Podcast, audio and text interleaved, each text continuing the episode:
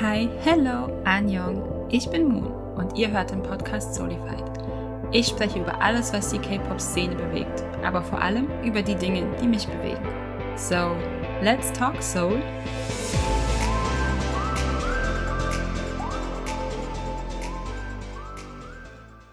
In der heutigen Folge wollen Nina und ich ein bisschen über Privacy, Sussings, Dispatch, die ugly side of K-Pop, würde ich jetzt fast behaupten, mit euch reden, weil das einerseits situationsbedingt ein wichtiges Thema ist, wie ich finde. Ich denke, du siehst das ähnlich. ja, vor allem, vor allem dieses, äh, die Tradition von Dispatch ja. ist ja immer wieder ein Thema am Anfang des Jahres, dass sie ein Paar, was sich heimlich trifft über das Jahr, dass sie quasi dieses Pärchen enthüllen und das, ja. da wird ein riesen Tamtam drum gemacht. Genau und weil der Podcast jetzt auch schon ein Jahr alt ist und wir am Anfang des Jahres uns nicht gleich mit sowas furchtbar, oder am Anfang des Podcasts, nicht am Anfang des Jahres, aber am Anfang des Podcasts uns nicht mit sowas furchtbar Negativem schon beschäftigen wollten, finde ich es umso wichtiger, dass wir das jetzt dieses Jahr machen, weil gerade so Privatsphäre von Idols ist in vielen Fällen inexistent, habe ich so das Gefühl. Und gerade mit Dispatch und ihrem famous Dispatch Couple ist es so, was auch den Idols sehr bewusst ist und sehr präsent ist. Ich muss da an dieses aus dem Two Kids Song Videos von Stray Kids denken, von Minho und Chisung, wo Minho eiskalt zu Chisung sagt, ja, du wirst sehen, nächstes Jahr sind wir das ähm, nächstes Jahr sind wir das Dispatch Couple. Ich saß nur so dran beim ersten Mal gucken, hat er nicht wirklich gesagt gerade. Das hat er nicht gesagt gerade. Aber also die Awareness, die auch dort herrscht. Und ich meine, es ja. gibt ja auch Companies, die dafür bezahlen, dass ihre Idols da ein bisschen in Ruhe gelassen werden. Aber es gibt viele Companies, die das nicht können. Und Mina hat es gerade schon gesagt, der Hype, der darum generiert wird, ist so schwierig, um es jetzt mal nett auszudrücken, finde ich. Also vorneweg, das Dispatch-Couple des Jahres sind die Crash Landing on You Schauspieler ja. Hyun Bin und Son Ye-jin. Ja. Und ähm, ja, anscheinend, also ich habe, ich lese mich da auch nicht so extrem ein, weil ich nicht so der Klatsch- und Tratsch-Mensch bin mhm. persönlich. Mhm. Aber anscheinend waren die jetzt auch schon das ganze Jahr über mehr oder weniger zusammen seit dem Drehschluss ja. und Dispatch hat es jetzt quasi erst enthüllt. Und ja. da merkt man auch, dass die Companies bzw. die Agencies da sehr viel Geld auch reinstecken, um Dispatch quasi ruhig zu halten oder ja. ja, es quasi so auszuspielen, wie es für das Image ihrer Artists am sinnvollsten ist. Ja, ich meine, dieses Jahr das Couple war jetzt nicht so eine großartige Überraschung, weil ganz viele, ich, ich kannte die beiden auch noch nicht. Das Drama steht bei mir noch auf der To-Watch-List. Ich habe es gestern angefangen. es soll aber wirklich gut sein, habe ich gehört. Also, ich ja, also ich fand gucken, die erste Episode auch echt interessant. Ich muss es, glaube ich, ein bisschen hochschieben. Ich gucke im Moment noch, ah, wenn ich jetzt den Titel wüsste, aber auch eins mit einem Soldaten. Habe es pausiert vor, ich habe bestimmt schon vier Wochen nicht mehr weitergeguckt. Ich wollte eigentlich Startup als nächstes gucken, aber jetzt bin ich so ein bisschen, na, vielleicht doch Crash Landing on You. Ich weiß es nicht, aber auf jeden Fall sollen die halt in den Interviews auch schon einfach eine gute Chemie haben und sich äh, gehabt haben und sich auch unglaublich gut verstanden haben und auch einfach das vielleicht so ein bisschen ausgestrahlt haben. Aber ich denke mir im Nachhinein kann man da immer viel rein interpretieren, wenn man im Nachhinein mit dem Wissen im Hinterkopf eben sieht, wie sich die verhalten und benehmen. Und währenddessen habe ich persönlich auf meiner Timeline, was aber nicht heißen muss, nicht irgendwie großartig mitbekommen, dass die krass geflirtet hätten oder dass da krass irgendwelche Gerüchte entstanden wären. Ich weiß es nicht. Also es ist einfach,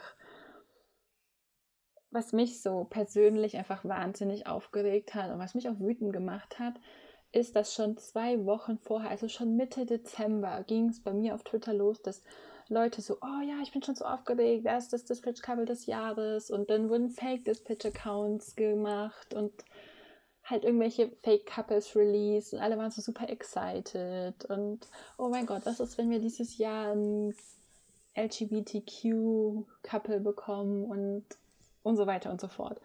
Und einfach dieser, dieser Hype, der da drum gemacht wird, das halt, weil ich meine, Dispatch, jeder, der sich mit K-Pop beschäftigt, kommt, stolpert irgendwann über Dispatch und jeder, der sich damit näher beschäftigt, sollte eigentlich auch wissen, dass Dispatch im Normalfall nichts Gutes für die Idols bedeutet, über die sie berichten, weil die ganz viele Negativschlagzeilen auch einfach veröffentlichen, auch viele Dinge ins Negative reißen, die eigentlich gar nicht so schlimm sind. Die Idols verfolgen, die sind eigentlich wie bezahlte Sassengs. Und ich glaube, das große Problem ja. ist auch, dass ähm, sie oft ja auch viele Bilder veröffentlichen, die ähm, ja auch in die Privatsphäre ja. der Idols eingreifen, beziehungsweise werden diese Bilder so schnell wie ein Laufer ja eigentlich verbreitet. Ja. Und viele Fans merken auch gar nicht, wie groß dieses Problem ist, dass diese privaten Bilder veröffentlicht werden. Und man kann das auf Twitter besonders sehr schlecht stoppen, sobald ja. das im Umlauf geraten ist. Und dann postet es jeder und jeder retweetet und teilt und speichert sich die Bilder und tweetet die neu. Und ja. es ist einfach, wenn die einmal veröffentlicht sind, ist es wahnsinnig schwer, das aufzuhalten. Und ich meine, das ist ja bei normalen Leuten schon so. Man sagt ja auch immer, wenn einmal was im Internet ist, dann ist es dort für immer und du kriegst es nicht mehr raus. Und bei Dispatch ist es noch viel, viel schlimmer, finde ich. Weil sich so viele Leute eben darauf stürzen und so dieses ich weiß jetzt gar nicht, wie ich das am besten beschreiben soll, aber sich regelrecht daran aufgeilen, diese mhm. Sensationsgeilheit auch haben, um halt als erstes das davon zu erzählen, als erstes das zu wissen und halt auch so tief in die Privatsphäre der Idols ja. mit einzudringen und sich auch so da reinzuwühlen und überhaupt kein Gefühl mehr dafür haben, welche Grenzen sie eigentlich in dem Moment überschreiten. Und wir haben es jetzt schon öfter, auch in vielen Folgen immer wieder erwähnt, wir hatten auch die Folge über Chens Marriage zum Beispiel letztes Jahr im Frühjahr, wo auch einfach, wie krass die Fans in seine Privatsphäre eingegriffen haben, gezeigt und deutlich wird, halt anhand eines einzelnen Beispieles. Aber Chen ist in dem Fall halt nicht ein einzelnes Beispiel, er ist halt nur einer von vielen. Und ich finde, das Dispatch einfach, also die haben halt keine ethischen, wie sage ich das am besten, Dispatch hat einfach, sie haben keine, einfach Moral. keine Morale mehr. Ja, genau. genau. Und keine Standards, an die sie sich irgendwie halten. Kein, dass ich denke, okay, das und das. Also die Privatsphäre ist einfach so ein heiliges Gut, weil Idols sowieso von ihren Fans so krass bedrängt werden oft und einfach nichts tun können. Ich meine, es gibt tausend Beispiele, die wir super lustig finden, wenn dann Weichspüler ausverkauft wird oder Pullover oder Hemden oder was weiß ich. Also im, da erinnert mich das auch oder ich weiß nicht, wie es dir, ging, aber ich musste ganz krass auch an die Situation letztes Jahr mit Wano von Monster X denken. Die Gerüchte, die um ihn gestreut wurden, wurden ja auch in Dispatch veröffentlicht und vor allem die Leute, und das die hat ihm so, quasi seine Karriere genau, erstmal gekostet. Hat ihm seine Karriere gekostet und die Leute, die ihn da so diffamiert haben, haben mit Dispatch zusammengearbeitet. Das heißt, ja. die haben zusammen mit Dispatch diese Gerüchte aufgebaut, gestreut, haben das alles geplant und da gibt es ja auch Bilder die Dispatch sogar selber veröffentlicht hat, witzigerweise, wo man sieht mit dem mit der Mindmap hinter ihnen, wie sie das plotten. Das ist zwar alles ausgeblurrt, aber man kann halt trotzdem, haben die Fans geschafft, einiges davon zu erkennen und es hat ihm halt wirklich die Karriere gekostet. Weil die Wahrscheinlichkeit, auch, dass es. Ja. ja Oder auch sagen? letzten April, als, als es mit der Corona-Welle angefangen ja. hatte, gab es ja Bilder von Jaehoon und Jungkook, wie sie in Itaewon in der Bar waren und viele haben das ja kritisiert, dass es so weit ging, ja. dass Jaehoon auf Instagram sogar ein Statement abgeliefert ja. hat und sich entschuldigt hat, dass er mit Freunden ausgegangen ist in einer Zeit, wo es erlaubt war. Ja. Also es, es geht halt so weit, dass sich Idols immer weiter zurückziehen, weil sie eben Angst haben, überhaupt ein Leben zu haben ja. in der Öffentlichkeit. Und es ist auch einfach so, dass ich glaube, Dispatch das oft so framed für international Fans, aber ohne den Hintergrund, den man braucht, um das wirklich zu verstehen. Und ich finde, da ist gerade das Beispiel mit Jalen und Jungkook ein richtig gutes, weil während es halt, sag ich jetzt mal, im Rest der Welt Corona gerade erst so richtig losging, war in Südkorea und auch in vielen anderen asiatischen Ländern die erste Welle schon am Abklingen. Und es wurde besser, die Maßnahmen haben Erfolge erzielt und Zahlen gingen runter. Man muss ja auch immer im Hinterkopf behalten, dass Korea niemals diese Ausmaße an Fällen hatte, die wir hier in Europa oder auch in den USA erleben. Das sind Ausmaße, das gab es bei denen nie. Und deswegen war es für die völlig okay zu sagen, okay, ja, wir können jetzt ausgehen und können halt essen gehen zusammen. Ich meine, die waren ja nicht irgendwie feiern in einem Club, in dem es vollgestopft bis zum geht nicht mehr war. Und das hat ja auch einen ewigen Rattenschwanz hinter sich hergezogen, dass immer wieder Gerüchte aufkamen, die und die Idols waren da und da feiern und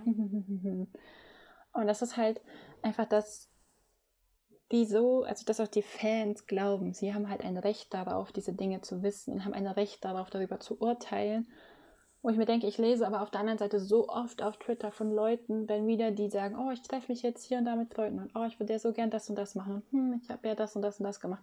Wo ich mir denke, aber wenn das eure Idols wären, ihr würdet die lynchen.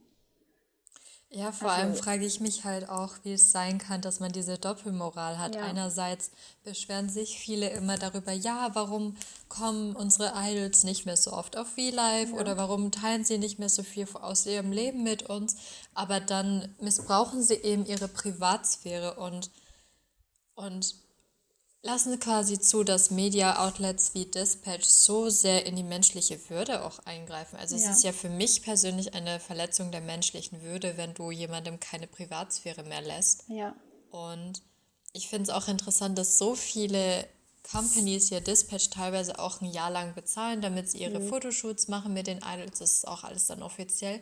Ja. Dass sie erstmal quasi Ruhe haben von diesen Rumors, die verbreitet werden. Ja. Und ich finde, das kann einfach nicht sein. Das ist einfach eine Machtposition über Menschen, weil ich meine, das muss man auch immer im Hinterkopf behalten. Das sind am Ende sind es auch nur Menschen und die werden aber so auf den Präsentierteller gesetzt von, also natürlich durch ihre Position als Idol, aber eben auch von Media Outlets wie Dispatch. Das ist einfach, die haben ja gar keine Rückzugsorte mehr und auch einfach dieses, was mich eben also was mir wirklich extrem sauer aufgestoßen hat, war dieser Hype im Vorfeld bis eben zum, bis das Couple revealed wurde. Und ich habe es auch erst super spät gelesen, weil ich mir auch dachte, das interessiert mich eigentlich nicht. Also es ist für mich irrelevant, weil es, also selbst wenn es jetzt ein Idol wäre, das ich bewundere oder halt ne, von der Gruppe, die ich mag, dann wäre mir das egal, weil es betrifft ja mich nicht, es ändert ja nichts für mich in dem Moment, außer dass ich mir sage, okay, ich freue mich einfach für halt die zwei. Ja, ich denke mir auch immer, so good for them, ich würde mich ja. freuen, weil ich mir immer denke, es sind ja auch Leute, die ich als Fan bewundere ja. und denen ich Gutes wünsche. Und wenn ich mir Gutes für meine, für meine Bandmitglieder wünsche, dann wünsche ich mir doch auch, dass sie Liebe erfahren oder dass sie mit Freunden ausgehen können. Was ist daran so schlecht? Also ich denke mir immer, wie würde man sich selbst freuen, wenn dir deine Freunde oder irgendwelche Fremden quasi auf Twitter sagen, hey, ich finde es nicht gut, dass du in einer Beziehung bist. So, mhm. was geht die das an? Ja. Und ich, ich versuche das halt, halt immer so zu denken. Ja, und ich finde genau da greift auch eigentlich die Art und Weise, wie K-Pops, K-Pops, ja, K-Pop-Idols vermarktet werden, auch irgendwie ein, weil sie werden ja eigentlich super oft als Boyfriend-Material oder Your Best ja. Friend und diese diese künstlich geschaffene Nähe, über die wir schon öfter gesprochen haben, die von den Companies ja regelrecht vermarktet wird, mit Fancalls, mit ihrem Skinship, mit weiß weiß ich was allem. Auch einfach die Art und Weise, wie sie auftreten in Interviews, in eben Gesprächen, eben auch auf V-Live, die, diese Livestreams, das ist was, wo wir schon einen sehr tiefen Einblick, der natürlich geshowcased und ich will nicht sagen gescriptet, aber halt in einem gewissen Rahmen stattfindet. Ja. Und dann aber zu sagen, okay, die werden eigentlich vermarktet als dein Freund, als potenziell oder dieses Boyfriend-Material. Ich finde es super weird, das einfach zu sagen, aber es ist oft so. Mhm. Oder eben als, ja, wir sind doch Freunde, wir sind doch alle zusammen hier und ihr seid mir so wichtig, ihr seid mein Ein und Alles. Und andersrum genauso. Dieses, ihr könnt mir alles erzählen, ihr könnt euch auf mich verlassen, diese Nähe. Und dann hat man eben die Leute, die dann dran sitzen und das judgen und verurteilen aufs Schärfste, wenn ihre Idols eben daten oder weiß was ich was machen und einfach immer noch mehr wollen, dieses immer noch mehr Nähe wollen und noch mehr Einblicke und noch mehr von allem irgendwie auch ein bisschen.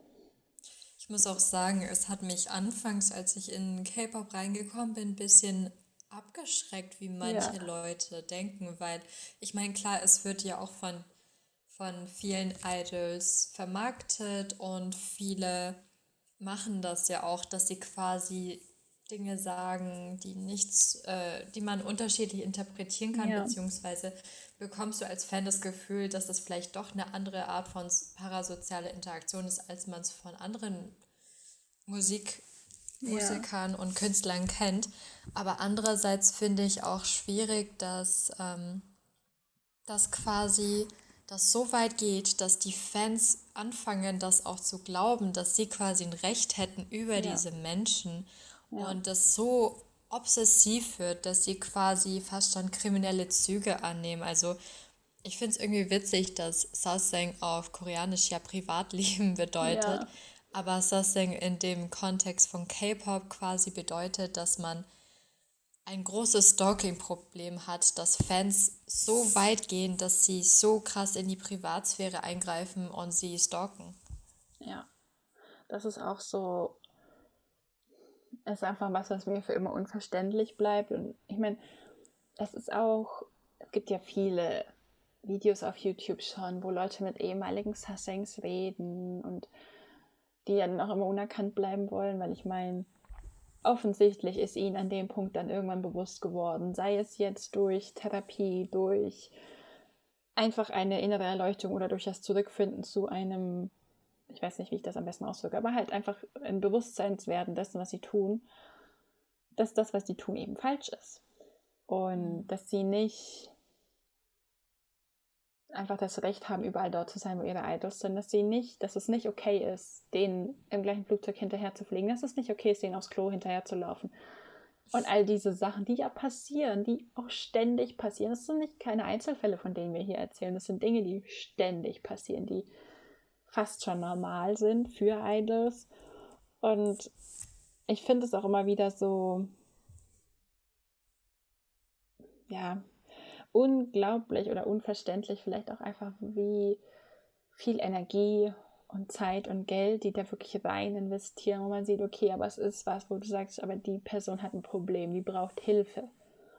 Und es ist halt wie mit allen anderen psychischen Krankheiten, sage ich jetzt mal, dass man sagen muss, okay, aber wenn die Person die Hilfe nicht will, ist es halt einfach schwierig. Und ganz viele Sussings, es gibt auch was, was ich nicht verstehe, ist Leute, die sich als Sussings ausgeben, aber überhaupt keine sind oder die gefakte Informationen versuchen zu verkaufen. Es ist so einfach auf Twitter oder auch auf Instagram, aber ich fand es auf Twitter mal ein bisschen leichter, Sussing-Informationen zu finden, wenn man einmal so ein bisschen gecheckt hat, wie das abläuft und wie das funktioniert. Und ich weiß gar nicht, eben in Zusammenhang mit der Geschichte mit Wono und Monster X und als er die Gruppe verlassen hat, habe ich, war ich auch mit in so einem Reporting-Group-Chat und wir haben ganz viele Sustang-Accounts halt reported, weil die einfach die Informationen von ihm, also Telefonnummern, Adressen, Bilder, was weiß ich, was alles verkauft haben. Und auch nicht nur von ihm, halt von ganz vielen anderen Idols auch. Und man weiß ja auch immer nicht, sind die Informationen jetzt legit, sind die nicht legit. Und dann hat man halt immer diese Accounts, die alle gleich aussehen. Die haben kein Profilbild, die haben keinen Text. Die sind eigentlich an sich tendenziell super schwer zu finden, aber irgendwie ist es dann doch immer möglich. Du stehst trotzdem relativ leicht drauf. Genau, und haben dann ihre Tweets mit den, in Anführungszeichen sage ich jetzt mal, Proofs, dass sie diese Informationen haben und dann hier, wenn ihr das haben wollt, schickt mir da und da Geld hin und dann schicke ich euch die Infos. Und ich finde es auch interessant, dass es so ein Problem ist, was es eigentlich schon seit den 90ern gibt. Also ja. wirklich seit Bands wie HOT. Und ich finde es irgendwie interessant, dass viele ja auch diese Verfolgungsstrategien aufnehmen, mhm. um exklusive Informationen über ihre Idols ja. zu haben, die sie aber eben nicht teilen wollen mit anderen. Aber dann gibt es auch die Sassengs, die die Informationen willentlich verbreiten ja. und dem Ruf von Idols fast schon schaden wollen, wie als wären das Antis.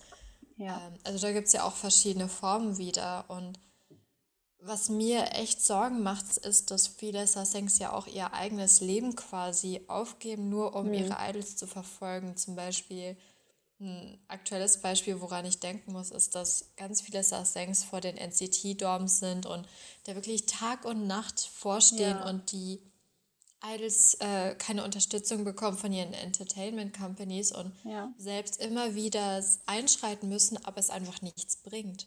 So ja. die Sussex freuen sich dann sogar eher, weil ihr Idol sie wahrgenommen hat. Ja. Aber möchte man nicht eher ein positives Bild hinterlassen, statt gehasst zu werden von seinem Idol? Das frage ich mich halt auch. Und ich meine, gerade NCT ist ja auch jetzt schon, die waren ja wirklich savage gegenüber ihren Sussex. Ja. Dass die ich habe da so Snippets auf YouTube in irgendwelchen Compilations schon gesehen, wo sie dann einfach die Handys in die Kamera halten, dass man die Telefonnummer sieht, die anruft. Oder sagen, mhm. halt, hört auf anzurufen, ich gehe eh nicht ran. Oder halt lauter solche Sachen. Also, oh, ich weiß ja, gar nicht mehr. Bei V-Live kommt das so ja. oft vor, dass sie angerufen werden von irgendwelchen Nachrichten und sie schauen sich dann auch immer an und denken, oh, schon wieder. Und du siehst in ihrem Gesicht, was gerade passiert ist, wenn man jemand, also Vielleicht nicht, wenn man das so immer mal wieder reinguckt, aber ich hatte jetzt das Glück, dass ich eben so eine Compilation mal angeguckt hatte und da waren ganz viele ja. so Momente nacheinander. Und dann irgendwann sieht man es einfach am Gesicht, dass du denkst, ah, okay, this again. Und das die war's. gucken sich an und du mhm. siehst einfach, okay, jetzt ist, bist du dann wieder an dem Punkt. Oder das, ich weiß gar nicht mehr, das hatte ich, ist jetzt auch schon relativ lange her. Es war, glaube ich, nicht mal ein Idol. Er war halt auch eine Person im öffentlichen, die im öffentlichen Leben steht und oder in der Öffentlichkeit steht. Und die geschrieben hat, dass die Leute doch bitte aufhören sollen, sie anzurufen, weil ihr Navi halt übers Handy läuft zum Beispiel. Und wenn die Leute sie ständig anrufen, dann kann es sein, dass sie halt irgendwann einen Unfall baut oder dass sie, weil halt ihr Navi dann immer ausgeht. So, das sind so Kleinigkeiten, wo ich mir denke, das ist aber. Ich meine, das wäre nicht das erste Mal. Jackson ja. hatte ja auch schon einen Unfall 2016, weil er eben verfolgt wurde von genau, Sussex und nicht in Ruhe gelassen wurde. Oder auch von Super Junior Hedgehog, der ja auch quasi einen Unfall hatte, weil er von Sussex verfolgt wurde und versucht hat zu fliehen. Und im Zuge dessen, ich glaube, es war sogar der Unfall, wegen dem er jetzt eigentlich fast nicht mehr tanzen kann, wenn ich alles richtig im Kopf habe. Und das, wie du eben meintest, es geht bis in die 90er zurück. Über Gruppen wie SNSD, Taeyeon, die fast von der Bühne runter entführt wurde während eines Auftritts. Also, wo es Videos davon gibt, wie der Mann auf die Bühne geht, sie am Arm packt und aus der Gruppenformation rausreißt und von der Bühne runterschleppt. Und das ist so. Das macht einem sogar, richtig Angst. Ja, es gibt sogar erfolgreiche Entführungen. Ich hatte von einer Schauspielerin gelesen, die heißt Lee Bonn. Und die wurde tatsächlich entführt. Die war irgendwie nach einem Dreh, hatte sie, ist ihr Manager halt immer 10, 20 Minuten vorher rausgegangen, damit sie halt in Ruhe ihre Sachen packen konnte und ihre Sachen mitnehmen konnte. Und er hat in der Zeit das Auto geholt und halt aufgewärmt, dass sie gleich in ein warmes Auto einsteigen konnte. Und sie ist halt in dem Filmstudio die Treppe runtergelaufen und ist auf der Treppe ohnmächtig geworden, mehr oder weniger, oder wurde halt betäubt und ist am nächsten Tag in einem fremden Raum aufgewacht und wusste nicht, wo sie war und hat halt im Raum nebenan Leute reden hören und dann sind die irgendwie reingekommen, es war glaube ich ein Geschwisterpaar oder so und die konnte sie dann halt überzeugen, dass sie halt mit ihr spazieren gehen und so und halt ein bisschen mit denen Zeit verbracht und hat sie dann am Ende dazu überreden können, weil sie halt ihr erzählt hat, dass sie halt richtig große Fans von ihr auch sind und sie halt sehr bewundern, hat sie auch wieder dazu gebracht, dass sie die halt freilassen. Und eben, ich glaube, sowohl bei ihr als auch bei SNSD Thean wurden aber keine Charges, also es wurde nicht weiter verfolgt. Zumindest bei Thean weiß ich, dass sie das nicht ähm, angezeigt hat. Bei der Schauspielerin bin ich mir jetzt gerade nicht ganz sicher wo ich dann auch dran saß und mir dachte, aber warum nicht? Warum die, die Menschen, also diese Männer, bei Taylor Mann hat sich entschuldigt und danach hat sie halt, weil ja nichts passiert ist, hat sie ihn nicht angezeigt. Und du sitzt so dran. Heute, zehn so Jahre why? später, denkst du so, but why? So why did you know? Also bei sowas stellen mich, stellen sich wirklich meine Armhaare hoch. Ja. Also ich krieg da richtig Gänsehaut, aber ich ja. habe auch gelesen, dass man fragt sich halt auch oft, warum schreiten die Companies nicht ein? Aber mhm. ich habe gelesen, dass selbst wenn du die Person anzeigst, kommen nicht wirklich hohe Strafen auf. Also vielleicht, ja. du kannst dich dann quasi mit 100 Euro freikaufen und das ist für die dann nichts, weil viele ja. Sassings haben auch echt viele Mitte, was es umso, ja, umso schreckhafter macht. Ähm, ja. Aber viele machen dann auch nichts, weil sie eben nicht die, das Image kaputt machen wollen, mhm. beziehungsweise bekommen wir ja auch oft gar nicht mit, wenn etwas gemacht wird. Also ja. es kann sein, dass im Hintergrund ja auch sehr viel passiert, weil vor allem in den letzten Monaten habe ich immer wieder gesehen, dass wenn irgendwelche Defamation Rumors ähm, verbreitet wurden, dass die mhm. Leute tatsächlich angeklagt wurden. Und ja. ich denke, wir bekommen auch einfach sehr viel nicht mit. Das stimmt auch. Und ich meine, auf der anderen Seite, denke ich mir auch mal, eigentlich sollte man auch niemanden dafür verurteilen, wenn sie keine, wenn sie das nicht anzeigen möchten. Ja. Aber es ist immer so ein bisschen, ich finde es halt trotzdem man einfach hat schwierig. Auch Angst. Wo ich halt wirklich ein Problem sehe, ja. ist, dass viele behaupten, ja, das sind doch Stars, die sind im öffentlichen Leben, die sollen sich mal mhm. nicht so beschweren, mhm. dass ihre, dass sie keine Privatsphäre haben. Aber ganz ehrlich, ich finde, es gibt da einfach eine Grenze, im öffentlichen Auge ja. zu stehen und keine Privatsphäre zu sein und gestalkt zu werden. Das sind ja. ganz viele Grenzen, die da extrem missbraucht werden und ja. äh, überschritten werden. Absolut. Die halt auch einfach, wo man sich dann noch fragt, aber bist du wirklich noch ein Fan, wenn du das den Menschen mhm. antust, die du ja eigentlich bewunderst?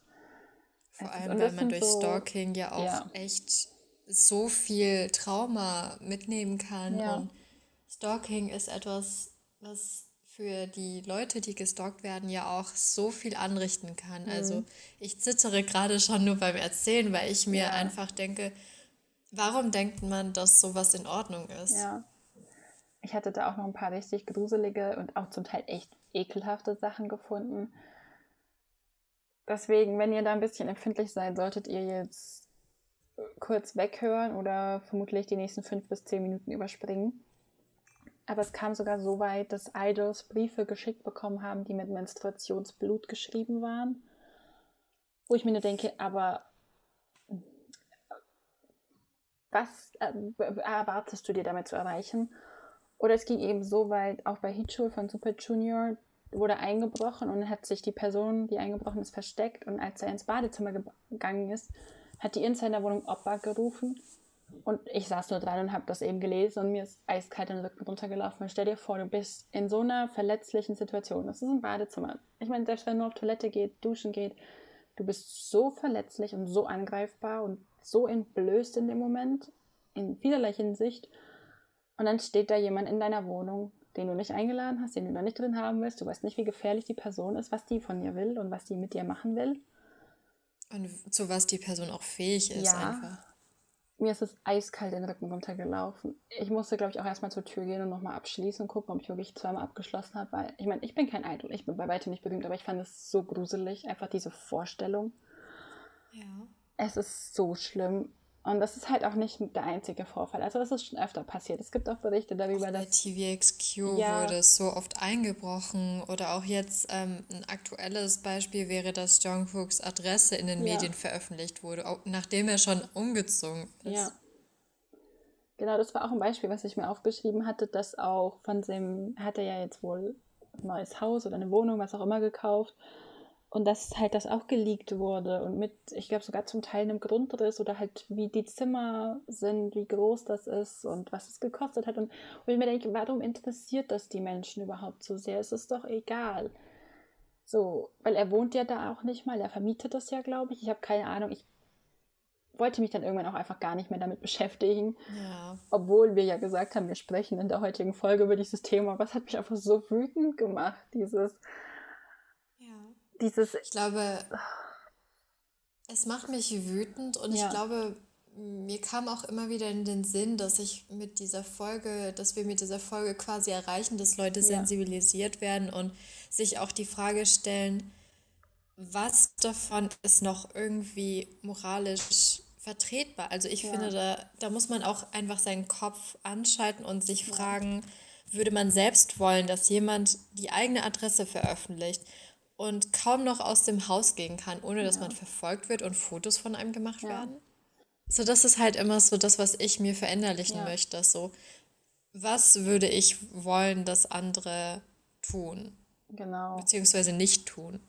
Ich finde auch, dass, wir hatten das, du hattest das vorhin schon mal angesprochen, mit dem, was Fans eben glauben, sich erlauben zu können und was sie denken, was für Rechte sie über diese Idols haben es war jetzt auch letzte Woche oder vorletzte Woche ging ein großer Aufschrei, also ein großer Aufschrei in Anführungszeichen, aber war Thema, dass ich glaube in Hypen, die haben große Regenschirme benutzt, damit eben die Fotografen, die bei den Schedules gewartet haben, halt die nicht fotografieren konnten.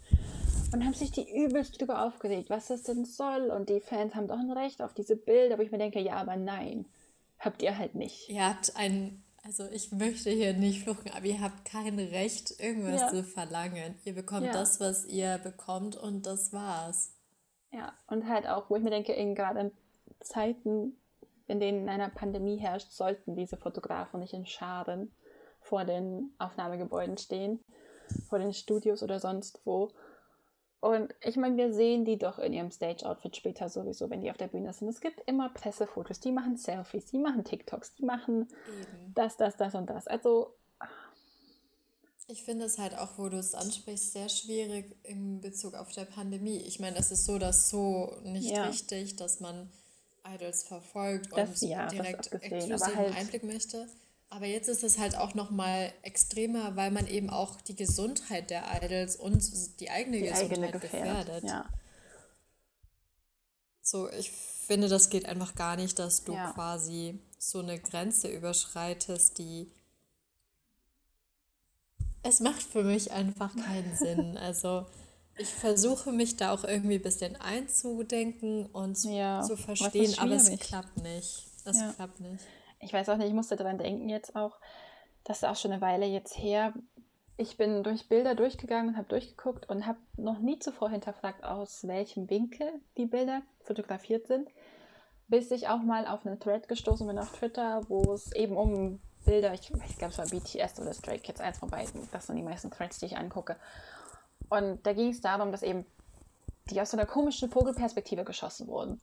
Und dann draus kam, dass die Fansites, und Fansites sind ja nicht immer, aber es gibt auch Fansites, die Sassings sind. Und die ist wirklich auf einen Baum geklettert, um über den Zaun rüber zu fotografieren in dem Private Schedule von der Gruppe. Und ich saß nur so dran und dachte, okay. Und natürlich ist es, wenn ich es jetzt lese, und eigentlich hätte mir das vorher klar sein müssen, dass diese Bilder aus einer erhöhten Perspektive entstanden sind. Aber ich habe das einfach irgendwie nicht hinterfragt in dem Moment. So, ich weiß auch gar nicht warum, aber ich habe da einfach nicht drüber nachgedacht und hatte die halt vorher auch angeguckt und hatte dann auch sofort ein schlechtes Gewissen, dass ich halt, obwohl es ja so offensichtlich auch ein Eingriff in diese Privatsphäre war, dass mir das gar nicht aufgefallen ist. Deswegen ist es vielleicht auch wichtig, dass wir als Fans unseren Blick manchmal dafür schärfen und selber reflektieren, was konsumiere ich in dem Moment überhaupt. Und so, weil natürlich sind die Bilder super schön, wenn man die von nahem sieht. Da gibt es auch super niedliche Fotos. Und, aber ist es halt richtig, dass es die überhaupt gibt? So, und wie also dass man einfach sein eigenes Konsumverhalten in dem Moment auch ein bisschen reflektieren sollte vielleicht.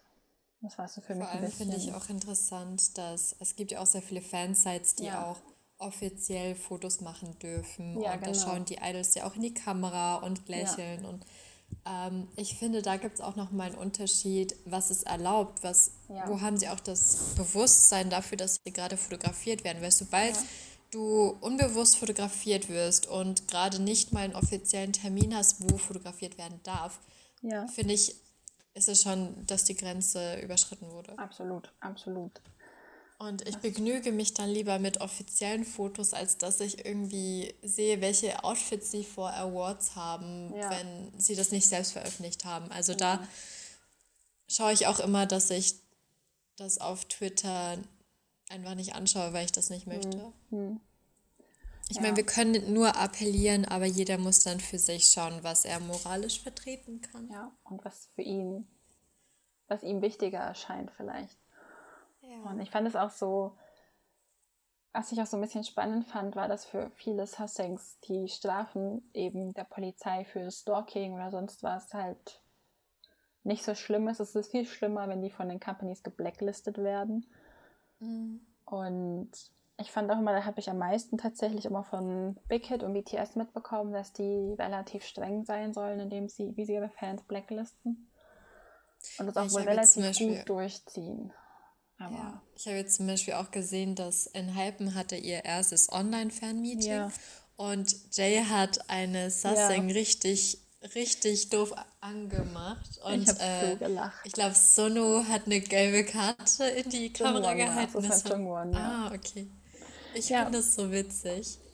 Ich habe das Video auch gesehen und war einfach so natürlich, es ist erstens Jake und was er auch einfach, er hatte, glaube ich, gesagt, so nach dem Motto, ah, this is how we meet again, so ungefähr. Und ja. ich saß einfach nur, mir ist die Kinnlade auf den Boden gefallen, weil normalerweise sind die, glaube ich, nicht so vocal in dem, wie sie das ansprechen oder wie sie mit den Leuten umgehen. Ich meine, es gibt so bei diesen, als die tatsächlich noch Fanseins in Person hatten, gibt es schon, glaube ich, auch immer wieder so Momente, wo man den Idols auch im Gesicht anerkennt, okay, ja, wow, mit der Person will ich jetzt eigentlich nichts zu tun haben. Oder ich hatte auch eins gesehen jetzt, wo ein Sussing Joshua mit, also von 17 mit Dingen bewirft. Mhm. Warum auch immer, weil sie irgendwie sauer auf ihn war, keine Ahnung. Oder ihn nicht mochte, wer weiß. Es tausend mögliche Gründe. Aber ich fand einfach Jays Reaktion, die war Gold wert. Die war einfach Gold wert. Und ich finde das auch sehr wichtig. Also ich glaube, dass es immer ein Problem sein wird, wenn man eben nicht vocal darüber ist. Ja. Ich glaube, es ist einfach wichtig, dass die Idols da auch diese Fan-Artist-Beziehung gesund halten und ja. das nicht weiter fördern. Also ich, zum Beispiel bei Daehyun finde ich das richtig gut, dass er quasi sagt, da ist meine Grenze, ihr seid meine Fans, ich bin euch so dankbar und mhm. ich schätze das sehr. Aber ich werde nicht irgendwie Eggio oder irgendwas für euch machen, nur weil es euch gefällt. Und ich ja. finde es wichtig, dass man da diese Grenze auch anspricht und offen kommuniziert. Ja, und dass man es als Fan respektiert, weil ich meine, die sind uns nicht schuldig. Mhm. Du bezahlst sie nicht ja. dafür, dass die bellen, mounten, cute, niedliche Lieder singen. Also, das sind auch immer diese Momente, wo ich so dran sitze und denke so, das sind erwachsene Männer. Und du bezahlst Worst Case ja. Hunderte bis Tausende von Euro dafür, dass du mit denen telefonieren kannst, je nachdem, wie viel Glück oder Pech du beim Ziehen hast von den Fan-Call-Events. Und dann willst du, dass sie bellen oder mounten. Das ist, Statt das ist, einfach dich zu bedanken und ja. singen zu lassen für dich oder irgendwie deine so, Appreciation ist, wie du diese 30 Sekunden oder 45 Sekunden, die du hast, verbringen möchtest mit dem, indem die bellen. Also da werde ich judgy. Das tut mir leid. Ich versuche das immer nicht zu sein, aber in dem Moment werde ich judgy, weil ich es echt, ich verstehe es nicht. Das ist entzieht sich meiner mein Verständnishorizont leider komplett. Ich meine, das ist im Rock-Kontext ist es ja normal, ja. dass man Roadies kennt, die halt auch von, mit den Bands mitreisen ja. quasi und von Konzert zu Konzert mitgehen. Das, ich ich fände es auch mal interessant, irgendwie bei verschiedenen Konzerttour-Daten dabei zu sein. Aber ich denke mir auch, wann wird das obsessiv mhm. und wo ist diese Grenze, ja. wo man quasi den, die Band oder die Gruppe unterstützt und wo ist es nicht mehr so wirklich gesundes Fan. Das stimmt. Also ich habe das tatsächlich schon mal gemacht.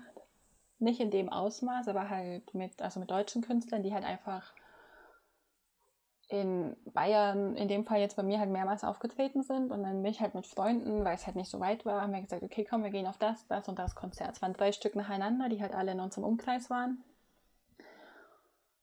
Und ich meine, bei dem einen waren wir auch relativ oft, da sind wir jedes halbe Jahr oder jedes Jahr, wenn der halt war, sind wir da zusammen hingefahren. Einfach weil es für uns halt die Möglichkeit war, uns mal wieder zu sehen, mal wieder einen Grund zu haben, weil sie damals halt auch ein bisschen weiter weg gewohnt hat von mir und die Konzerte meistens so in der Mitte waren. Und dann sind wir halt mitgefahren. Aber halt so, wir sind da hingegangen und haben uns halt in der Schlange dann getroffen, haben geredet und haben dann am Ende auf die Autogrammstunden, die die nach jedem Konzert noch gemacht haben, halt gewartet. Und hat halt dann mal mit den Leuten am am Merch-Stand uns ein bisschen unterhalten, so, aber das war's. Wir haben dann nicht nach dem Konzert krass auf die gewartet, weil keine von uns hatte Bock, halt erst nachts um drei nach Hause zu fahren, wenn wir am nächsten Tag arbeiten mussten. Also wir sind dann halt auch wieder gegangen. So, und irgendwann haben die uns auch, also nicht direkt erkannt, die wussten nicht, wie wir heißen und so. Man hat gesagt, hey, du warst ja gestern schon da oder wow, ich habe dich heute voll viel mitsingen sehen und so. Und ich meine, klar ist das cool, wenn du diese Recognition bekommst, aber irgendwie ist es auch weird. Also ich fand es immer richtig gruselig, wenn die mich dann einmal wurde ich darauf angesprochen, weil ich halt immer einen Kopf größer war als alle anderen, mit denen ich dort unterwegs war und ziemlich weit vorne stand. Und ich fand es so peinlich, dass er mich darauf angesprochen hat, dass ich die Texte so gut mitsingen konnte, dass ich dann erstmal beim nächsten Konzert ein Jahr später ziemlich weit hinten stand und ich mir dachte, nope, this will never happen again. aber ich meine, es ist halt auch, es hat bestimmt auch was mit der Persönlichkeit zu tun, aber ich weiß nicht, wenn das halt dann, also ich finde, wenn es halt eine Obsession wird der Person oder über die Person, dann hat sie einfach krass was verschoben. Wenn ich jetzt sage, okay, ich fahre dem hinterher oder ich gehe auf mehrere Konzerte, weil ich einfach die Musik geil finde und wenn mir das Spaß macht, dann do your thing, never mind halt. Aber wenn es dann nur noch um die Person und um den Menschen geht, dann, dann finde ich, hat man irgendwann die Kurve nicht mehr gekriegt. Und ich dann auch, muss man es halt auch reflektieren. Richtig es ist halt auch so eine wirklich dunkle Seite der koreanischen ja. Popkultur. Und ich finde es super wichtig, dass man sich einerseits klar macht, warum hat K-Pop zum Beispiel so, ein, so die Tendenz, dass es sehr viele obsessive Fans ja. gibt, weil, weil ich denke, dass es auch von der Industrie irgendwo gefördert wird durch diese Images, durch, die aufgebaut ja, durch werden. Durch die Art, wie sie halt vermarktet werden. Ich bin absolut ja. überzeugt davon, dass es daran liegt, unter anderem, dass die diese künstliche Nähe zu den Fans schaffen, die ihnen in dem Fall zu Verhängnis wird, weil die Fans einfach glauben, dass sie den Idols viel näher sind, als sie tatsächlich sind und man leicht vergisst, okay, aber das ist alles geframed, das ist alles irgendwie geshowcased, das ist trotzdem für die nur eine Performance, auch jeder wie live. Und egal wie ehrlich die, die sind. Ja, trotzdem muss man sich bewusst sein, dass ja auch wenn sie sehr authentisch rüberkommen, weiß man halt mhm. nie, wie sie hinter der Kamera sind. Das ist gar nicht ja. böse gemeint oder so. Das ist einfach eine, ein Fakt. Auch nicht negativ gemeint, und genau. Es ist einfach es ist eine Tatsache, der man sich bewusst sein muss und die man halt vielleicht auch immer mal wieder reflektieren muss. Und ich finde es auch wichtig, nach wie vor, dass Idols sich wehren. Ich muss dann auch immer an BTS denken, die halt ihre Sussings einfach zurückgefilmt haben. Eiskalt. Ja. Ich meine, es ist so traurig, dass das das Letzte ist, was sie gefühlt tun können dass ihnen abgesehen davon nichts anderes mehr übrig bleibt, als sich hinzustellen und die zu filmen. In der Hoffnung, dass halt man die Gesichter daran, erkennt und ja. ja. Ich muss halt immer daran zurückdenken, wie es ist, wenn sie Bon Voyage filmen. Ja. In den ersten Jahren ging das noch voll. Als ja. sie zum Beispiel in Schweden waren, wurden sie kaum erkannt und konnten ganz normal durch die Straße laufen. Aber mittlerweile kannst du die doch nicht durch New York laufen. Nee. Ja, du kannst die jetzt einmal nicht mehr durch Städte laufen lassen, ohne dass sie komplett überfordert sind, weil die Leute sie erkennen. Man ja, sieht das ja auch bei auch. Break the Silence, dass ja. Jin zum Beispiel ja ganz andere Klamotten anziehen musste, damit ihn ja keiner erkennt. Ja. Und er war und ja auch mit Hut und gar nicht alleine. ja, und immer mit Leuten, die halt aufpassen. Ich hatte auch genau. von dem Vorfall, weil du jetzt eben Bon Voyage ansprichst, auch von dem Vorfall gelesen, wo dann der Kameramann aus dem Restaurant, ich weiß nicht mehr, ob das auf Malta oder Hawaii war, wo der Kameramann aus dem Restaurant gehen musste und die Fans bitten musste, dass sie doch bitte gehen, weil sie hier filmen und dass sie halt die Privatsphäre eben respektieren. Oder sie haben, glaube ich, nicht mal mehr gefilmt, waren schon fertig, ich weiß es nicht.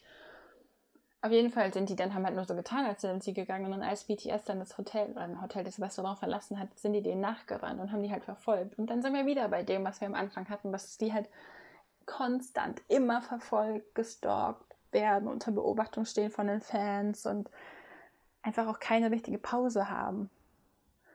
Ich muss halt immer daran denken, dass man ja selbst, je nach sozialer Situation, hat man ja auch verschiedene Rollen, die man einnimmt. Und ja. ich finde es persönlich immer sehr anstrengend, wenn du in dieser Arbeits- oder in dieser, ja, in dieser sozialen Rolle für sehr mhm. lange Zeit sein musst. Ja. Weil es ja extrem viel Energie entzieht. Und vor allem, wenn du ein introvertierterer Mensch bist, belastet oh, ja. dich sowas auf Dauer extrem.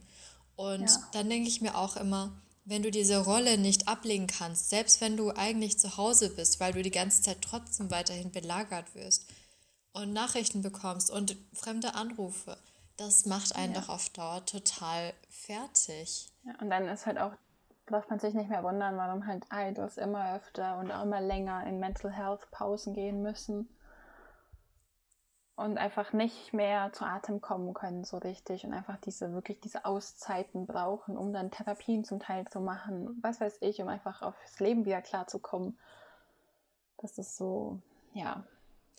Und ich frage mich auch immer, wenn, wenn die schon so offen mit uns sind und über ja. Probleme reden, wie es zum Beispiel Felix äh, vor ein paar Tagen war, ja, oh. und sich so öffnen. Herz also es hat mir richtig im, in der ja. Seele wehgetan, dass sich jemand öffnet und ein Problem ans anspricht, was sehr, sehr schwierig schon ist. Mhm. Und dann reagieren Fans, für mich sind das keine Fans mehr, dann nee. reagieren Leute so drauf, dass sie dir quasi einen Vorwurf machen, dass du ja. darüber redest. Ja, dass das so weit geht, dass er sich dafür entschuldigt, dass er sich geöffnet hat und dass er, dass die Fans, also dass er dafür sorgen wird, dass die Fans sich nicht mehr sorgen müssen und dass er ein glücklicher und fröhlicherer Felix sein wird. Und ich saß so dran, ich habe fast geweint, als ich die Entschuldigung gelesen habe, weil es mir einfach so leid tat für ihn. Es war so.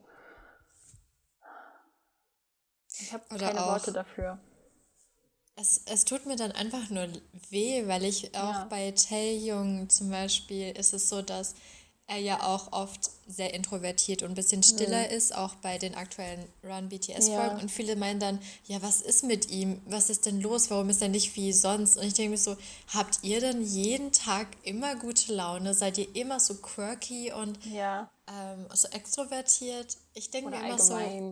Dieses sein das sind auch nur Menschen. Genau, sein Erwachsenwerden ja. halt auch, dass er halt, er ist jetzt halt kein Kind mehr, er ist jetzt ein junger Mann und als wenn du diese Phase vom Teenager zum Erwachsenen, das ist wie, das ist nämlich jetzt auch diese Diskussion an, auf Twitter im Moment, die ja so krass hochgebrodelt ist, auch jetzt am Wochenende wieder oder letzte Woche auch schon, wo es darum ging, dass ja ganz viele junge Fans einfach auf Twitter, auf der einen Seite ist immer das Geschrei äh, aber Army, in dem Fall war es halt Army, oder jedes andere Fandom, wir sind ja nicht nur Teenager, sondern es ist ja super diverse und so, aber sobald du irgendwas sagst, so, ah, grown ass woman und und ich denke mir immer so, ja, aber make it make sense.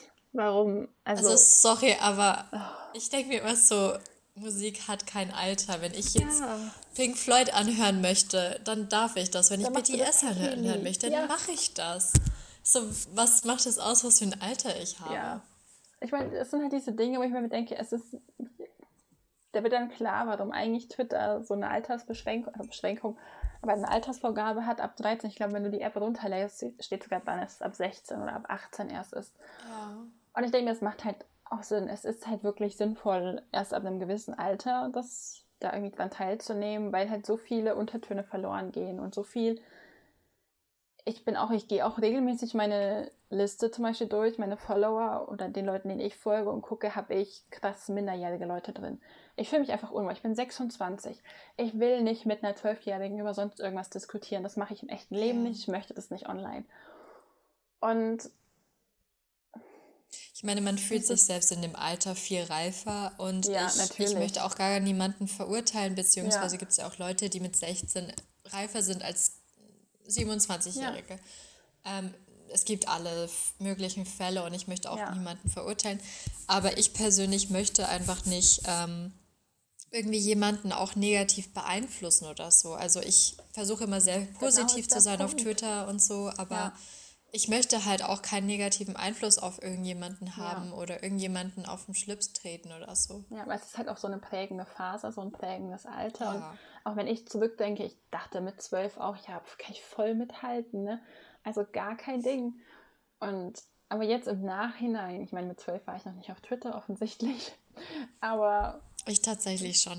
Echt? Nee, ich noch nicht. Aber ich bin auch so ein bisschen, ich bin super spät erst so richtig ins Internet gekommen. Das merkt man auch immer daran. Ich habe eine Freundin, die sagt immer, man merkt, dass du ein alter Internet-User bist. Du benutzt Emojis ganz weird. Ich finde ich find es immer super witzig, weil sie sagt, meine Kommunikation über Emojis und so ist super alt. Und ich, ich sage immer, das ist meine innere Grandma. Aber ich habe, glaube ich, den Twitter-Account, den ich jetzt habe, habe ich mit 16 oder mit 17 gemacht. Ich bin jetzt auch schon seit 10 Jahren auf Twitter. Und selbst da, ich meine, ich war am Anfang nicht aktiv, ich habe super viel gelesen, eigentlich immer nur.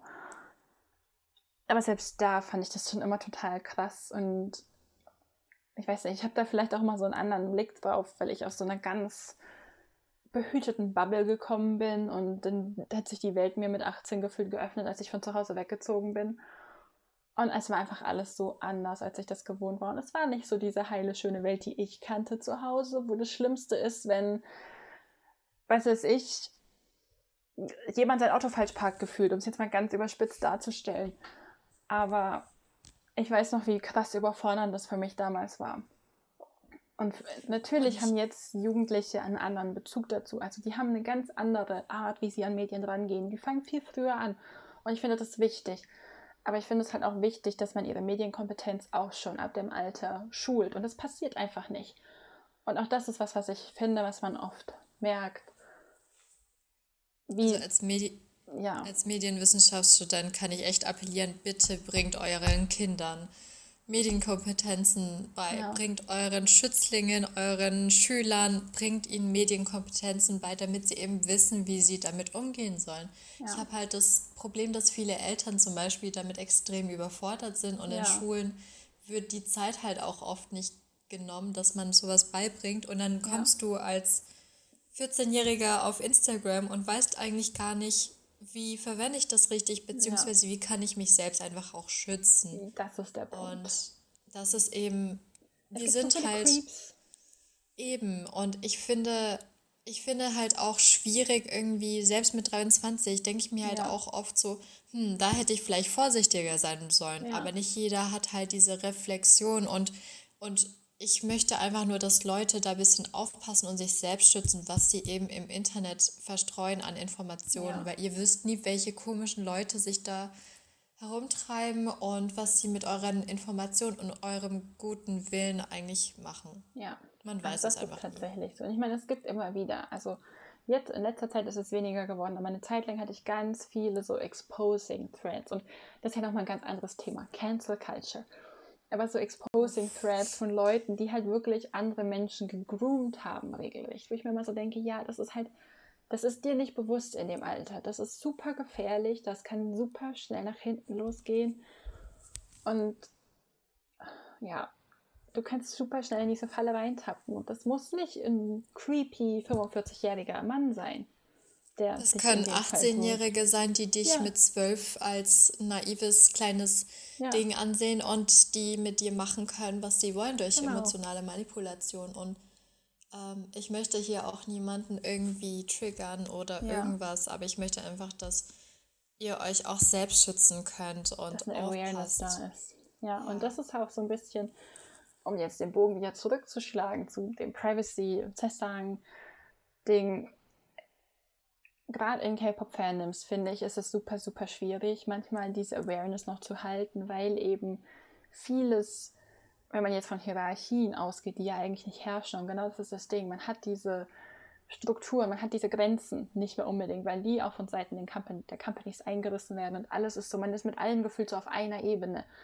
Aber dass man sich halt trotzdem bewusst ist, dass es halt Unterschiede und dass es Grenzen gibt und dass Menschen mit unterschiedlichen Hintergedanken und unterschiedlichen Zwecken halt auch diese Fandoms benutzen und in diesen Fandoms sind und dass man sich einfach bewusst ist, wie gefährlich das sein kann, nicht unbedingt sein muss und dass es nicht nur für Idols gefährlich ist, sondern auch für uns als normale Benutzer. Vor allem macht es mich auch irgendwo traurig, ja. wenn ich sehe, dass viele Sasangs 14, 15 sind. Ja. Und das sind, es gibt auch viel jüngere, also es gibt genug Leute, die halt auch wirklich in einem sehr jungen Alter ja. schon ihr ganzes Leben ausrichten nach Idols. Und ich ja. möchte niemandem sagen, wie er seine Zeit verbringen soll, aber der ganze Lebensinhalt besteht nur noch da, daraus. Ja. Und ich glaube, dass ich hoffe einfach für diese Leute, dass sie auch irgendwann an den Punkt kommen und ähm, ja, auch irgendwie sehen, so, hey, ich habe trotzdem mein Leben neben ja. K-Pop. Mein Leben ist nicht nur K-Pop. Ja, auch einfach Leute, die halt ihre Bildung, alles, was ihre Zukunft irgendwie in Form bringt oder was ihre Zukunft allgemein formt, halt aufgeben, um einem K-Pop-Idol hinterherzureißen. Es ist halt ja. einfach gefährlich für euch, für den Menschen, den ihr in dem Fall bewundert. Und aber halt, es kann auch für andere Leute ja eben gefährlich nicht. werden, genau. Ja. Das ist so. Die wollen ja auch nicht, dass ihr eure Bildung vernachlässigt, nur weil sie eure Unterstützung haben. Also ich weiß ja. nicht, wie es bei dir ist, aber mir ist es zum Beispiel wichtig, dass ich, ich bin sehr aktiv auf Social Media, aber mhm. ich habe auch so Stunden am Abend vor allem, wo ich mich zurückziehe und ja. oder Zeiten, wo ich an, für die Uni Sachen mache, wo ich dann auch gekonnt nicht auf Twitter gehe und dann, wenn ich Zeit ja. habe, beschäftige ich mich halt wieder damit. Das ist für mich auch irgendwie Teil meiner Freizeit, aber es muss halt Freizeit bleiben. Ja, ja, sehe ich auch so. Oh, jetzt ist es ganz schön düster geworden. Ja, ja. Folge. Das hatte ich irgendwie. Ich, meine, ich hatte es erwartet irgendwie, aber. Ja, ich, ich glaube, es ist wichtig, dass wir auch Aufmerksamkeit auf diese ja. Themen lenken und vielleicht auch ein bisschen sensibilisieren können, je nachdem, wer zuhört. Ja, und dass man halt auch über die nicht so schönen Themen reden. Ich meine, wir werden noch viele Folgen haben und wir hatten schon viele Folgen, in denen es um die schönen Seiten von K-Pop ging ich liebe auch diese Artikel immer so die dunkle Seite von K-Pop, wo ich mir denke, ja, wow, you did an excellent job in nothing.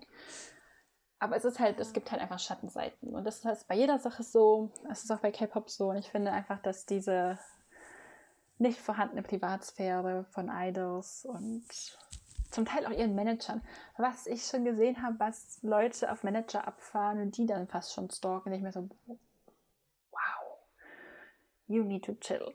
Aber ja, es ist ein, finde ich immer ein bisschen beängstigendes Thema. Ich weiß nicht, wie es dir da geht, aber wie gesagt, wenn ich dann manchmal so die Geschichten lese, läuft es mir echt eiskalt den Rücken runter. Ich habe auch die ganze Zeit überlegt, welche Frage der Woche können wir heute in die ja. Welt hinausschicken. Aber ich finde es sehr schwierig, weil ich, ich möchte halt nicht so eine Frage stellen wie, welche Sassang-Fälle findet ihr besonders schlimm? Das, das finde ich auch nicht richtig. Nee, das ähm, ist auch auf eine Art und Weise wertend, die ich finde, die unangebracht genau. ist eben. Aber ja. Das ist auch nicht der Sinn. Ich wollte eigentlich vielleicht wollt ihr ja einfach eure Gedanken zu dem Thema mit uns teilen. Genau. Was ihr darüber denkt, wie ihr dazu steht. Das ist auch was, was ich immer spannend finde, einfach, dass man den Austausch hat. Und vielleicht auch, was man gegen diese Privatsphärenverstöße machen könnte, beziehungsweise wie man darauf aufmerksam machen kann. Genau, und jetzt kommen wir zu besseren Themen. Kommen wir zu besseren Themen? Aber also die News der Woche. Schon. Es wird auf jeden Fall lustig, habe ich so das Gefühl. Ja. Also ich weiß nicht, ob es lustig ist. Möchtest du anfangen? Ich habe nur ein paar wenige, aber die sind dafür salty. Okay, ähm, weil ich dir den Salty-Teil überlassen möchte, ähm, erzähle ich einfach von etwas, was mich sehr gefreut hat. Und zwar, dass Baekhyun sein erstes Solo-Konzert hatte am 3. Januar. Und es ist ja bald auch schon soweit am 21. Januar, dass er sein erstes Mini-Album veröffentlicht, sein erstes japanisches Mini-Album. Stimmt, ja. Und ich freue mich einfach so für Baekhyun und ich wünsche ihm sehr, sehr viel Erfolg damit. Ja, am 21. schon, wow, es ging schnell. Am gleichen Tag das veröffentlicht auch TXT ihr erstes ähm, japanisches Album. Dann könnt ihr euch auf zwei japanische Alben sogar ja. freuen. Am, äh, doch am 20., nicht am 21. Ich sollte Daten ein Datum vielleicht richtig lesen können. Ich denke mir so, hey, so viel habe ich doch für den 21. Januar gar nicht aufgeschrieben, habe ich festgestellt, das ist die Jahreszahl. Ihr seht, oh, ich bin das gut Problem in 2021 angekommen. Ja, das ging mir ähnlich. Das war auch letztens mit dem, äh, mit dem SM-Konzert ja. so, dass ich dachte, es ist am 21., aber nein, es war an, am 1. Januar. Deswegen, ja. sorry für die falsche Information. Ich war selbst verwirrt. Ähm, ja. Das ist aber auch verwirrend. Ich bin noch nicht okay damit, dass schon 2021 ist, auch wenn ich auf der anderen Seite froh bin, dass schon ein 2021 endlich ist. Ich habe auch schon wieder das Gefühl, wir haben schon ein paar Monate im neuen Jahr hinter uns ja. und das ist erst der 7. Januar. Ja, ich bin, das ist wow.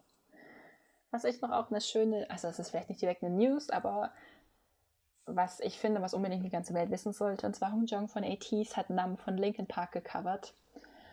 Das hat und, mich so gefreut. Wow, ja.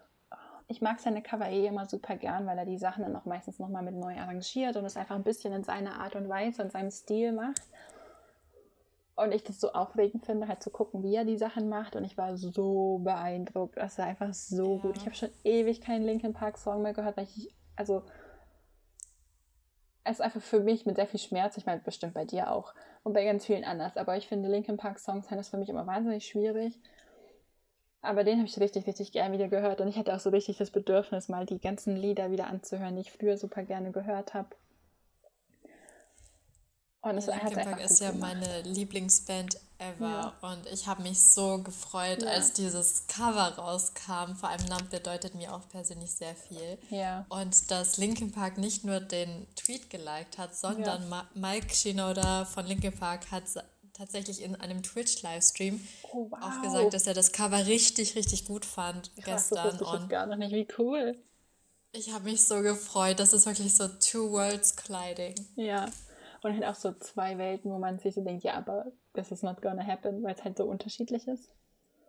Man weiß nie, vielleicht kommt ja, ja bald das nächste Rock-Album von 80s. Ich wäre sehr dafür. Ich wäre so dafür. Ich, ich glaube, die könnten das so richtig, richtig gut. Das also ich wäre definitiv für ein Rock-Album, egal ob es jetzt Monster X, BTS ja. oder ATs ist. Haut raus, Leute. Ja, wir sind hier dafür. Also sehr, sehr, sehr hier dafür. Es ist übrigens jetzt auch schon über ein Jahr her, dass ATs Answer veröffentlicht hat und auch schon fast ein Jahr, dass wir ATs Tickets gekauft haben, zumindest ich. Das Konzert war leider Gottes immer noch nicht Ich werde das vermutlich in den nächsten 25 Folgen auch noch erwähnen, dass diese Tickets hier immer noch hängen und benutzt. Aber wir warten sehnsüchtig. Ich hoffe für euch sehr, dass ihr definitiv euer Konzert bekommt, sobald ja. es wieder möglich ist. Ich auch. Es war nur einfach für mich auch so krass, dieses Wow, es ist schon ein Jahr her. Es ist ein Jahr vorbei seit Answer, weil Answer für mich, glaube ich, nach wie vor eins der besten Lieder von ATEEZ ist. Ja, Deswegen, weil ich liebe auch die Choreo. Alles. Einfach dieses Lied war alles für mich letztes Jahr im ja. Frühjahr und im Winter. Es war so gut. Ach ja. Ach, jetzt werde ich gemütlich. Hast du denn noch News, die du mitbekommen hast, über die du unbedingt reden möchtest? ich glaube, ich weiß, worauf du abziehst. Und zwar, das haben sicherlich von euch auch schon ganz viele mitbekommen, dass im Januar oder Ende Januar jetzt die Verträge von God 7 mit JYP auslaufen. Und dass einige Member schon mit anderen Companies in Verhandlungen sind. Unter anderem eben Yugiom mit der Company AOMG. Von J-Park. Genau, von J-Park, was viel relevanter ist, weil die ja er und J YP ja sich wohl nicht so ganz grün sind. Und auch Jin Young ist mit einer Company im Gespräch. Ich weiß jetzt den Namen nicht mehr auswendig, habe ich natürlich auch unprofessionell wie immer nicht aufgeschrieben, aber die sich mit Acting hauptsächlich beschäftigt. Jackson hat ja sein oh, wow. Team Wang. Ja. Und anscheinend ist JYP, also die Person, auch schon dem einen oder anderen God Seven Member entfolgt. Bam Bam hat neulich einfach nur noch Tweets, also neulich gestern Tweets kommentiert mit Memes und Chin Young hat sein JYP-Cover gelöscht. Und ich glaube, Bam Bam hat auch sämtliche Bilder, auf denen JYP drauf war, von seinem Instagram gelöscht. Es war, God Seven war gestern on fire und ich habe so gelacht den ganzen Tag. Deswegen, es war hilarious. Ich fand das auch mega. Also, es also, made my day. Ja, halt. Oh, ich komme einfach mal noch nicht drauf klar, dass sie das wirklich durchgezogen haben. Weil die waren nämlich so, ja, burn. Just burn. Ich hoffe echt burn richtig, JYP. Ja, also mir tut es so für Stray Kids leid, weil die ja auch unter JYP ja. sind. Aber irgendwie denke ich für auch. Für eine längere Zeit. Ja, leider Gottes noch für eine ganze Weile. Aber die werden auch, also ich habe das Gefühl, die werden anders behandelt als God Seven. Ich habe auch immer so ein bisschen das Gefühl, nicht, dass JYP Angst vor denen hat, aber die haben eine ganz andere künstlerische Freiheit, als God Seven das jemals hatte. Bei JYP redet Stray Kids nicht in ihre Musik rein. Und was er bei JYP, ah, bei JYP sag ich schon, bei God Seven halt gemacht hat. Dass er sie einfach Dinge nicht hat machen lassen, dass er sie Lieder nicht hat veröffentlichen lassen, dass die gar nicht so in diese Prozesse mit involviert waren. Er hat ja wohl auch in einem Interview gesagt, dass er jetzt irgendwie Idols sucht mit einem ganz anderen künstlerischen Herangehensweise und die da ja auf dem Gebiet viel mehr, mehr können, wo ich mir so dran saß und mir dachte, ja, aber du hast God Seven, also die können doch auch alle richtig, richtig viel. Die sind super talentiert und die beweisen das jedes Mal, was sie eigentlich könnten, wenn du sie lassen würdest, aber sie dürfen halt nicht. Ja. Und deswegen, ich hoffe so sehr. Ich meine, natürlich wäre es schade, wenn God Seven disbanden würde, aber nur weil die in anderen Companies sind, heißt das nicht, dass die disbanden. Das ist schon mal was, was Eben. man sich ins Gedächtnis rufen muss und was wichtig ist. Dass auch wenn sie. Ich glaube auch. Ja. Ups. Und ich glaube auch, was besonders wichtig ist, ähm, ist, dass JYP einfach nicht geschätzt hat, was sie ja. eben an God Seven haben. Und die, das haben sie, glaube ich, jetzt auch allein schon gestern gemerkt, wie krass wichtig God Seven für sie ist, weil die Aktien ja. von JYP so runtergestürzt sind. Ja, ich habe so gelacht. So in your face. Ja, ich war so ein bisschen wie Rumpelstilzchen vor meinem Herd gesessen und habe Mittag, also Abendessen gekocht und habe nebenbei durch Twitter gescrollt und habe einfach nur gelacht, weil es so herrlich ja. war. Ich, ich bin hoffe, auch ein bisschen salty gewesen, aber absolut. ich dachte mir so, manchmal bekommt man das, was man verdient. Ja, absolut. Ich, hab, ich also möchte niemandem was Böses, aber... Nee, gar nicht. Aber ich wünsche einfach God Seven, dass sie dadurch jetzt sich künstlerisch anders ausleben können, dass sie endlich die Freiheit bekommen, die sie sich wünschen, dass sie ich meine, natürlich hoffe ich auch, dass sie weiter als God Seven promoten können und dass das nicht aufhört, das wäre, fände ich wirklich sehr, sehr schade, aber dass sie einfach die Möglichkeiten ergreifen können, die, ihnen, die sie haben und die ihnen angeboten werden und dass sie nichts mehr irgendwie ablehnen müssen oder nichts machen dürfen, weil halt jemand anders den Daumen drauf hat. Deswegen hoffe ich jetzt, also ich weiß nicht, wie sicher jetzt bei Yu-Gi-Oh! in den letzten Tweets, die ich gelesen habe, klang es schon ziemlich sicher, als hätte er schon unterschrieben, aber ich habe noch nichts jetzt Festes gehört, was tatsächlich irgendwie auch mit guten Quellen belegt werden konnte. Deswegen ist das alles immer noch, also nichts davon ist in trockenen Tüchern bis jetzt. Die stehen ja auch immer noch mit JYP im Gespräch. Also es ist nicht so, dass die gesagt haben, ja, aber wir reden gar nicht mehr mit denen. Es sind halt jetzt einfach diese wichtigen Gespräche. Das wird sich vermutlich auch noch eine Weile ziehen, bis wir was hören.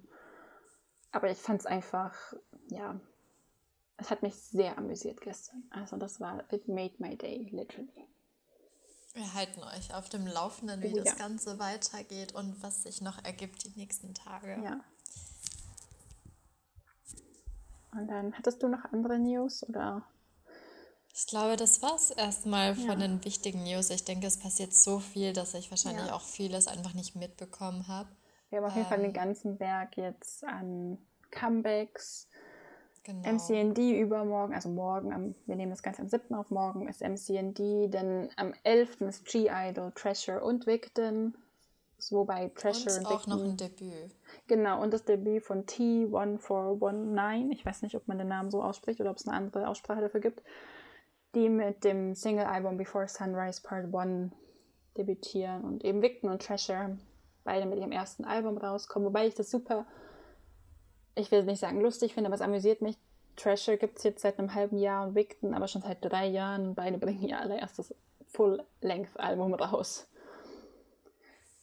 Und dann und haben wir warte noch, immer noch auf ein NCT Dream Album. Ach, das gibt es ja noch länger. Ich dachte, hat, hatten ja. die noch kein Album? Nee, die hatten kein volles Album bisher. Aber vielleicht dieses Jahr. Ich wollte sagen, vielleicht jetzt, wenn Mark wieder dabei ist und sie wieder zu siebt sind, oder? Zu siebt? Das würde ich mir sehr wünschen. Ich habe auch neulich einen Screenshot auf meiner Timeline gesehen von Mark, wo er meinte so, hi, this is NCT Dreams Mark. Und dann danach so im zweiten Screenshot, ich hätte nicht gedacht, dass ich mich jemals wieder so vorstelle. Oder ich habe mich schon eine ganze Weile nicht mehr so vorgestellt. Nee, sowas war es. Ja.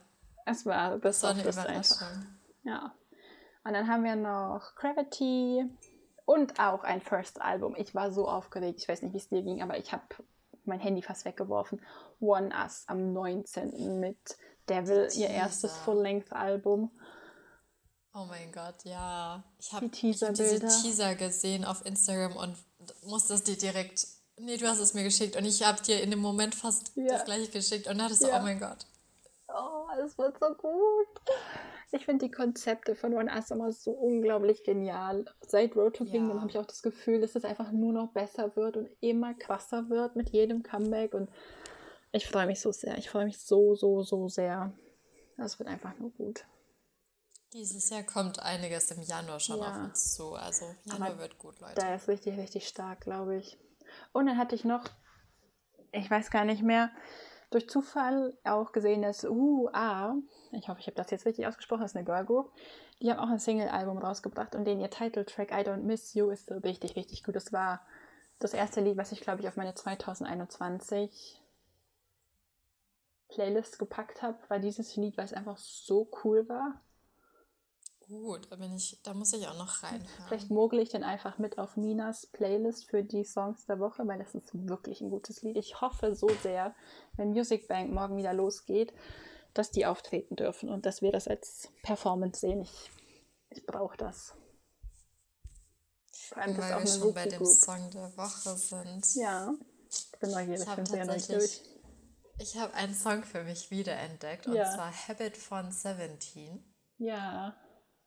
Und den habe ich heute ganz, ganz oft durchgehört. Also ich habe das irgendwie, dass ich Songs dann öfter anhöre über den Tag und ja. das ist auch so ein Song, der mir total im Kopf bleibt. Also Seventeen und ich freunden uns zurzeit wieder extrem an. Seventeen ist aber auch krass. Die haben jetzt am 23. Januar auch ein Konzert, aber die Tickets sind sehr teuer, habe ich gesehen. 50 Euro bzw. 55. Und sie hatten gestern einen Auftritt bei der James Corden Show. Ja, oh, den habe ich noch gar nicht geguckt, den muss ich unbedingt noch anschauen. Sie haben Home Run aufgeführt, das fand ich sehr so cool. So ein gutes Lied. Ich liebe auch immer noch die von den Fans mehr implizierte als von Seventeen. Diese Gay Romance, But We Steal the Diamond Couple Energy, die Mingyu und Jonghan ausstrahlen. Ich lebe so sehr dafür. Das war, also ich fand Home Run auch ein richtig, richtig gutes Comeback. Das ja. hat mir eigentlich fast besser gefallen als Left and Right. Ich fand es ist halt sehr charming. Also ich mag ja. diesen 50s-Vibe. Ich glaube, es ist 50s-Vibe. Ja, so es hat irgendwie was Rock, äh, Retro-mäßiges und ja. ich liebe sowas. Ja, ich war halt schon lost und sold, als ich Jonghan in dem Anzug gesehen habe, not gonna lie. Also da war ich so, this is made for me. Ja, Dann wären wir auch schon mit der Folge für diese Woche durch. Und ja, es ist so viel passiert. Ich bin gespannt. Einfach. Ich bin auch gespannt, wie es weitergeht tatsächlich. Ja. ja. Dann hoffen wir, ihr kommt gut durch die Woche ja. und bis nächste Woche. Bis nächste Woche. ihr habt hoffentlich auch viel Musik zum Anhören, über die wir dann ganz bald berichten können. Bis nächste Woche. Ciao.